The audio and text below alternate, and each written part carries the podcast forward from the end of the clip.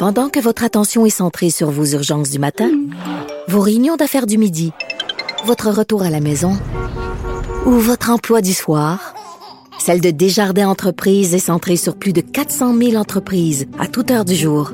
Grâce à notre connaissance des secteurs d'activité et à notre accompagnement spécialisé, nous aidons les entrepreneurs à relever chaque défi pour qu'ils puissent rester centrés sur ce qui compte, le développement de leur entreprise.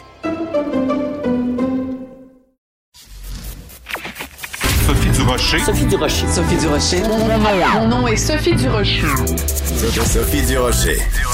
Des opinions éclairantes qui font la différence. Cube Radio.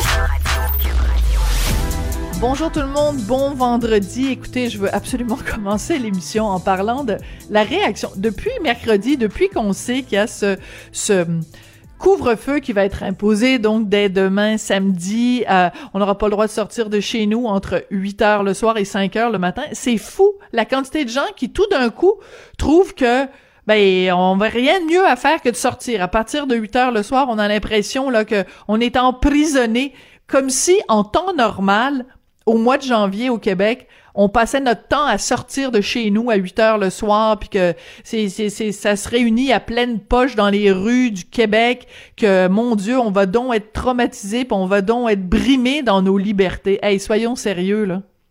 C'est seulement parce qu'on nous dit que vous avez plus le droit de sortir qu'on se dit tout d'un coup, ah mon Dieu, ça aurait été tellement le fun de sortir. Puis quand je vois qu'il y a des gens qui ont profité du couvre-feu pour dire, ben moi j'ai un chien, je pourrais vous louer 50 dollars de l'heure.